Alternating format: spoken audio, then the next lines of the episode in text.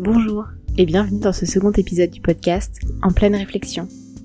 Aujourd'hui, j'ai envie de vous parler de quelque chose qui est important pour moi et qui définit assez bien ma personnalité. Depuis toujours, je suis une amoureuse de l'amour. Je suis fascinée par les couples, par ce processus qui fait que deux personnes qui ne se connaissaient pas se rencontrent et font de l'autre leur essentiel. Et depuis le début de ma scolarité, je vis autour de ce désir de rencontrer cet autre qui fera toute la différence dans ma vie. Donc je vais vous parler un petit peu de moi, de ces nombreuses fois où je suis tombée amoureuse, et le plus souvent, c'était d'ailleurs à sens unique. Je me souviens parfaitement de mon premier amoureux. Je crois que je l'ai rencontré quand j'étais en grande section. Et au début de l'école primaire, c'était un petit peu euh, le portrait de mon prince charmant. Il était beau, drôle, gentil, et il savait que j'existais. Donc je lui accordais une importance toute particulière. À cet âge-là, on ne sait pas vraiment ce que c'est que le sentiment amoureux. On est juste euh, obsédé par cette personne, on rêve qu'elle nous tienne la main, on rêve de lui faire un bisou sur la joue, on rêve d'en parler à ses copines. Ce qui est assez classique chez les enfants, donc euh, c'était pas plus significatif que pour les autres. On avait tous euh, notre amoureux, notre amoureuse, dont on parlait à notre famille, avec qui on se projetait plus tard, une fois adulte, marié avec des enfants. Donc je suis tombée plusieurs fois amoureuse euh, à l'école primaire, mais je pense que c'est le cas d'à peu près tout le monde. Moi, c'est devenu un problème. Enfin, j'ai commencé à en souffrir à partir du collège, parce que le collège, c'est le moment où on construit pleinement sa personnalité, où on voit autour de soi les premières amours se former, les premiers désirs, et c'est le temps des premiers baisers. Et moi, ça a été surtout le temps de ma traversée du désert, parce que je suis tombée amoureuse euh, plus intensément, on va dire. Je sais pas si c'était réellement de l'amour, mais euh, du moins j'avais ce sentiment d'obsession, peut-être, pour un garçon que j'avais identifié assez vite dans ma classe. En sixième, par exemple, je suis tombée amoureuse d'un garçon sans que rien ne vienne motiver ce sentiment, parce que ce n'était pas un garçon dont j'étais proche, c'était pas un garçon avec qui j'avais beaucoup d'échanges, c'était un garçon qui était plutôt froid, donc on rentrait plus trop dans la case du beau, drôle, gentil et c'est que j'existe. D'ailleurs j'ai échangé très peu de mots avec lui, mais je l'avais identifié comme euh, celui qui pourrait me correspondre. Alors que finalement avec le recul pas du tout. Donc l'année est passée, j'en ai souffert parce que il m'ignorait complètement. Euh, je crois que je lui en avais parlé d'ailleurs, ou c'est une de mes copines qui s'en était chargée et je me suis pris un vent phénoménal ce qui se comprend, vu qu'on n'avait absolument rien en commun. Donc, première déception amoureuse, on va dire. Et en cinquième, l'année passe, mon obsession pour ce garçon passe. En cinquième, début de l'année, je rencontre un nouveau garçon, et là, il coche à nouveau toutes les cases. Beau, drôle, gentil, sait que j'existe. On était très proches, on rigolait beaucoup, on passait la plupart de notre temps ensemble. Et un jour, je me souviens très bien, en cours de physique-chimie, il y a un facteur autoproclamé qui m'a fait euh, passer un petit papier et qui m'a dit que ce petit papier venait de ce garçon. Donc forcément, l'excitation, les mains moites, le cœur qui palpite. J'ouvre ce petit papier et il me dit euh, cette fameuse phrase qu'on attend tous et toutes, surtout au collège, veux-tu sortir avec moi? Euh, Je ne sais plus, je crois que c'était début de l'hiver, il y a quelques mois qui étaient passés. Donc j'étais assez bouleversée enfin, c'est le garçon que j'aime qui euh, m'aime en retour. Et euh, coup du sort, on n'est jamais sortis ensemble parce qu'il a déménagé. Donc super. Enfin, j'avais euh, possibilité de connaître cet amour que je fantasmais depuis toujours. Et il s'en va. Et je l'ai vécu comme une profonde déchirure parce que on, était resté sur sur quelque chose en suspens. Je l'aimais, il m'aimait, et ça ne pouvait pas aller plus loin. Je me souviens du sentiment que j'avais à l'époque, très romanesque, où j'avais l'impression qu'il partait à la guerre, et que du coup, le destin me l'arrachait. Le scénario s'est un peu présenté comme ça, c'est-à-dire qu'il est parti euh, pendant les vacances scolaires, je crois que ça devait être les vacances de février, avant que on puisse euh, ne serait-ce que se tenir la main, et euh, pas de téléphone, pas de pas de moyen de contact. Donc c'était fini quoi je restais avec mon sentiment amoureux, je, restais avec l'idée que ce sentiment amoureux était réciproque, et c'était terminé. C'était très violent pour moi. Je me souviens en avoir fait des cauchemars, en avoir pleuré. Ça prenait des proportions dans ma tête qui étaient assez surréalistes. Donc l'année scolaire se finit. Je reste avec ce sentiment amoureux, avec ce désir profond qu'un jour, par surprise, ils viennent m'attendre à la sortie du collège et puis enfin qu'on puisse vivre notre amour en pleinement, ce qui n'est euh, bien évidemment jamais arrivé. Et, euh, et donc l'année se termine, j'arrive en quatrième, je rencontre un nouveau garçon qui coche toutes les cases, avec qui je m'entends très bien, et qui vient un peu étouffer euh, le sentiment amoureux installé l'année précédente. Et puis finalement, on se rend compte que on s'aime bien, on en discute, on pourrait sortir ensemble, mais que ça correspondrait pas à notre relation. Et j'étais assez d'accord. Ce début de sentiment qui, a pu, qui avait pu se créer s'est très vite interrompu. Et je suis revenue dans cette obsession du garçon de la, cinquième, quoi. Et en plus, tout le monde m'en parlait. Euh, c'était, je me souviens avoir essayé de prendre contact avec sa grande sœur. Ça a été un échec. Enfin, c'était, euh, c'était dramatique. Enfin, dans mon point de vue, de la façon dont je l'ai vécu, c'était dramatique. Et je me sentais très très seule. Pourtant j'étais entourée, hein, ça se passait très bien. La quatrième, j'avais un super groupe d'amis, euh, j'avais ce copain euh, qui, avec qui j'échangeais beaucoup, avec qui je pouvais beaucoup me confier. Enfin, ça se passait très très bien. Mais euh, la lourdeur, quoi, la lourdeur de ce sentiment amoureux qui enfin aurait pu être assouvi par de l'amour en retour, qui m'a accompagnée jusqu'à la troisième. Et en troisième, début de l'année, le scénario se répète. Je repère un garçon, toujours dans ma classe, toujours beau, drôle, gentil, qui sait que j'existe, avec qui je m'entends bien, plutôt bien. Et euh, là, je tombe amoureuse, je pense vraiment pour la première fois. On n'est plus euh, sur un sentiment euh, de la fille fleur bleue qui est amoureuse de l'amour, quoi. Là, je tombe amoureuse du garçon. Et j'ai beau très bien m'entendre avec lui. Rien ne se passe. Il m'aime bien, je crois, mais ça ira pas plus loin. Je suis la bonne copine avec qui on rigole, mais pas celle qu'on envisage comme petite copine. Et c'était une année assez lourde. Vraiment parce que là je crois que c'était vraiment le sentiment amoureux pour la première fois qui s'installait, qui prenait forme, que je commençais à apprivoiser. Et j'étais vraiment face à un mur. Pourtant ce garçon c'était pour moi le prince charmant. Il avait vraiment tout, tout, absolument tout. Donc je ne pouvais pas me le sortir de la tête je lui ai dit, je me souviens de cette scène euh, sortie tout droit d'un d'une série pour ados. En plein milieu de la récréation, on est tout seul, il pleut, je vais le voir et euh, et je lui dis quoi, je suis amoureuse de toi. Et il le sait et il me dit, je suis désolée mais je t'aime beaucoup mais on, est amis quoi. Et, et un vent supplémentaire. C'est quand j'y repense ça me fait rire, mais sur le coup c'était vraiment de la souffrance quoi. Et en plus parce que les garçons au collège sont pas toujours très sympas, S'en est suivi ensuite pas mal de moqueries, d'humiliation, même si peut-être qu'elles n'étaient pas volontaires. C'était quand même des fois assez lourd.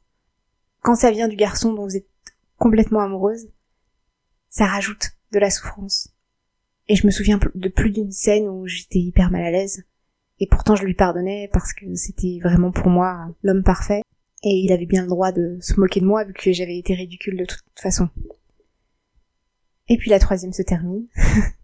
Et je crois que j'étais restée sur cet échec-là et que j'étais un peu fatiguée de me fixer un, une pression avec un garçon dès le début de l'année, à me dire euh, voilà c'est lui, euh, peut-être qu'il se passera quelque chose entre nous.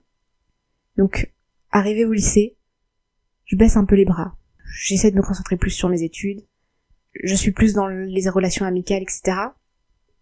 Mais dans le cursus dans lequel j'étais, je suis restée dans la même classe pendant deux ans. Donc forcément j'ai créé des liens. Et l'histoire s'est répétée une nouvelle fois, un peu malgré moi. Un nouveau garçon correspond parfaitement, avec qui je m'entends très bien, qui est toujours beau, drôle, gentil, c'est que j'existe, etc. Et c'était assez étrange par contre cette relation, parce que je crois que la souffrance que j'ai ressentie en troisième a créé des barrières en moi que je ne voulais pas faire tomber. Donc je ne voulais plus ouvrir mon cœur clairement à un garçon. Donc même si je m'entendais très bien avec lui, même si peut-être que quelque chose aurait été possible, et ça j'en sais rien parce que finalement j'ai souvent fantasmé ça, mais ça se trouve que de son côté pas du tout. Mais en tout cas j'avais pas envie de lui dire. Là où d'habitude je suis assez spontanée, où je dis assez ouvertement quand j'ai des sentiments. Cette année-là je l'ai pas fait. Donc je suis restée dans cette euh, amitié très complice, en me disant quand même je l'aime beaucoup, mais sans être obsédée par l'idée de me mettre en couple avec ce garçon. Et puis, le bac en poche. Je connais une petite traversée du désert, où je ne sais pas ce que je veux faire de ma vie professionnelle. Je me sens seule. Je ne réussis pas à créer des liens amicaux suffisants pour pouvoir euh, avoir une vie sociale trépidante. Parce que comme l'amour, l'amitié se termine avec l'année scolaire, à ce moment-là, l'amour c'est clairement pas ma priorité. La priorité c'est de savoir ce que je veux faire de ma vie.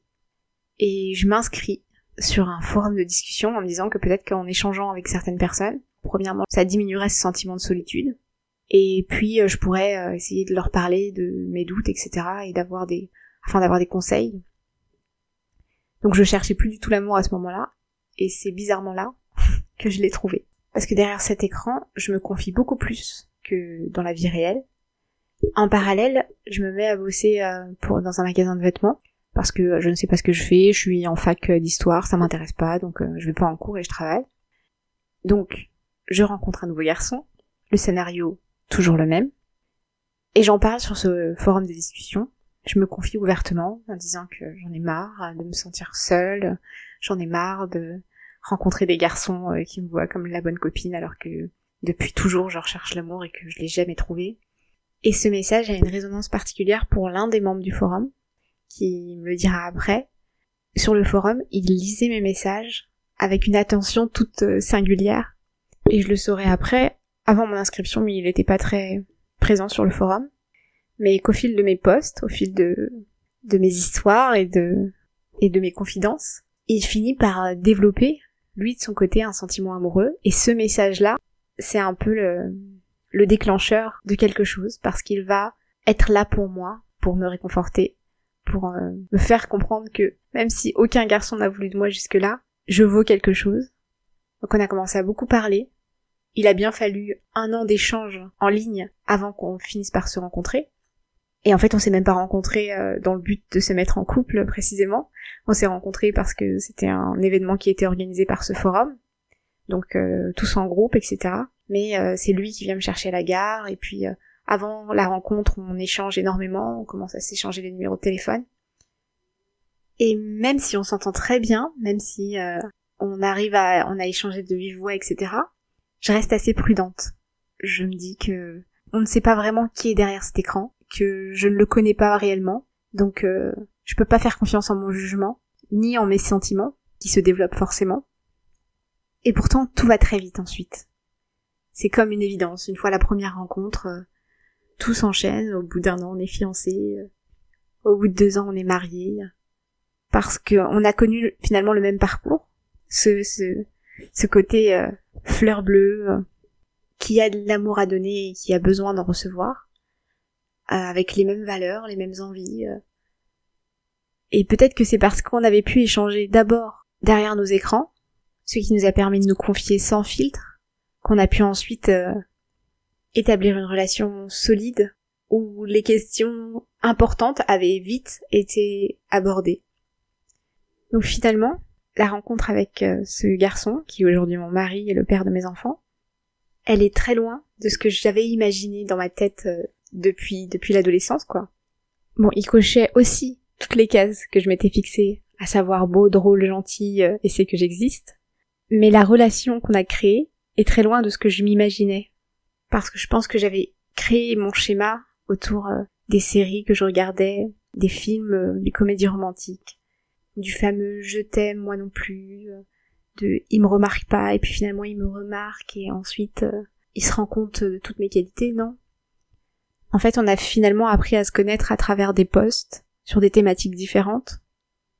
Et à partir de là, on a vu qu'on pouvait se correspondre. Et une fois la rencontre physique, on a compris qu'on se correspondait réellement. Donc tout le schéma que je m'étais fait, euh, des dates, des flirts, du chien et chat, du je t'aime moi non plus. Ça a pas du tout été comme ça en fait. Ça a été super simple et on n'a jamais eu à se prendre la tête. Et ça fait partie de notre couple d'ailleurs, on discute beaucoup, on échange mais on se dispute jamais. On a des désaccords, mais c'est jamais de drama quoi. Alors que dans ma tête, c'était forcément comme ça que ça devait se passer.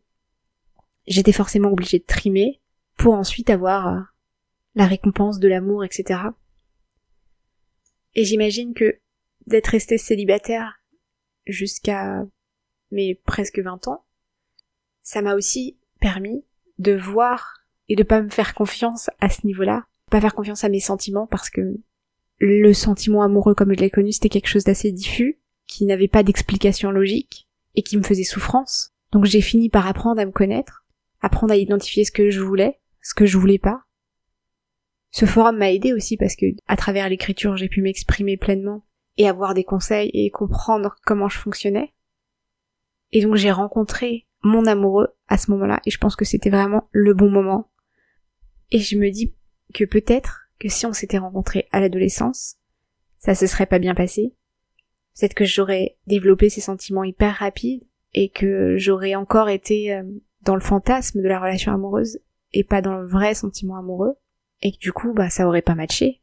Donc je crois que le célibat pour moi ça a été à la fois une souffrance mais à la fois un réel apprentissage parce que se mettre en couple quand on n'a pas tout identifié dans notre personnalité, je pense que ça peut être assez dangereux parce que je pense que j'aurais pu être facilement manipulable et que je n'aurais pas su quelles étaient mes limites.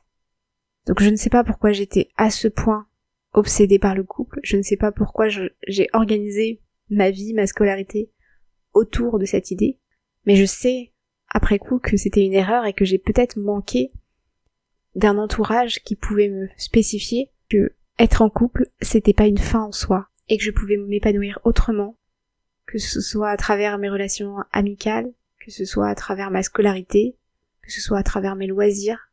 Être en couple, ça aurait pas défini mon bonheur. Et aujourd'hui, je le vois, parce que même si je suis en couple, ça ne me suffit pas. Je suis satisfaite à ce niveau-là. Et maintenant que je n'ai plus à me préoccuper absolument de il faut que je trouve un garçon qui tombe amoureux de moi et avec qui je puisse me mettre en couple. Maintenant que je suis dans cette sécurité-là parce que j'aime et qu'on m'aime en retour, j'arrive à me concentrer sur des autres choses que j'aurais pu largement entamer euh, dès l'adolescence, mais que je ne m'autorise que maintenant. Donc finalement, on peut dire que j'ai perdu du temps à me fixer comme seul objectif de tomber amoureuse de quelqu'un et de me mettre en couple avec lui. J'ai pas perdu cette magie euh, que j'observe quand les personnes tombent amoureuses. Parce que je pense que je serai éternellement une amoureuse de l'amour, très clairement. J'adore quand euh, mes amis me racontent euh, la naissance de leur relation.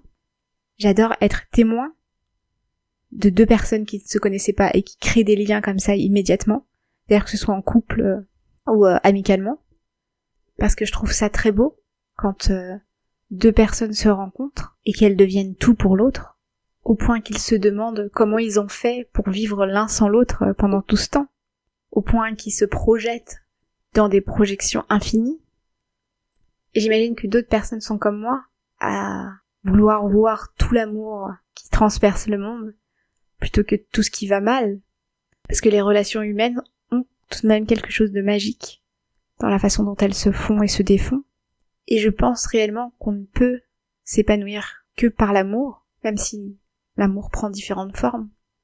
Mais désormais je sais que demain, si pour une raison ou pour une autre, je devais ne plus être en couple, eh bien, j'aurais d'autres façons de m'épanouir. Parce que tout ne passe pas que par l'amour euh, dans le sens hollywoodien du terme. Je pense qu'il faut apprendre à se connaître, à déterminer les choses qui sont importantes pour nous, et que la vie vaut dans tous les cas la peine d'être vécue. Même si cela signifie qu'il faut de toute manière connaître des périodes malheureuses en plus des périodes heureuses. Mais pour conclure tout ça, je dirais que je suis quand même assez fière de moi parce que vouloir distribuer de l'amour c'est pas quelque chose de négatif et que de conserver cette spontanéité, cette honnêteté, d'avoir finalement le courage de se tenir face à celui qu'on aime pour le lui dire, même si on risque de se prendre un mur, c'est finalement une action que je trouve assez belle et qui ensuite finalement a porté ses fruits parce que j'ai rencontré un homme euh, qui est aujourd'hui mon mari donc et qui ne fait pas le premier pas par timidité, par réserve et que si je ne l'avais pas fait moi-même, lui n'aurait jamais osé le faire. Donc même si ça m'a causé quelques soucis, même si je me suis pris pas mal de murs, finalement, ça a marché. Ça a marché d'ouvrir son cœur sans crainte qu'il soit brisé en retour. Parce que à quoi bon ressentir si ce n'est pas pour dire? Alors je m'adresse à toi, celui ou celle qui connaît un petit peu trop la friend zone, comme on dit. N'aie pas honte de tomber amoureux. Ne t'excuse pas de ressentir des choses, même si l'autre en face ne les ressent pas. Continue d'aimer et d'avoir envie d'être aimé au retour. Parce qu'un jour, quand tu t'y attendras pas, tu rencontreras celui ou celle qui te correspond. Il te faudra certainement beaucoup de patience, beaucoup d'optimisme aussi, mais ça arrivera. Soyez-en certains. Parce que je me suis mis en couple pour la première fois à 20 ans, qu'avant ça, toutes mes copines, tous mes amis avaient connu des relations amoureuses, avaient été réellement en couple. Mais aujourd'hui, je peux le dire, le premier homme que j'ai rencontré, c'est l'homme de ma vie. Et ça valait bien le coup d'attendre. Alors je vous souhaite à tous le même bonheur, de rencontrer cet autre avec qui vous vous sentez parfaitement bien, qui vous respecte, qui vous aime, qui vous porte vers le haut, et surtout avec qui vous pourrez être pleinement vous-même. Et c'est là-dessus que je vous laisse, en vous souhaitant le meilleur, et en vous disant à très bientôt, le prochain épisode du podcast.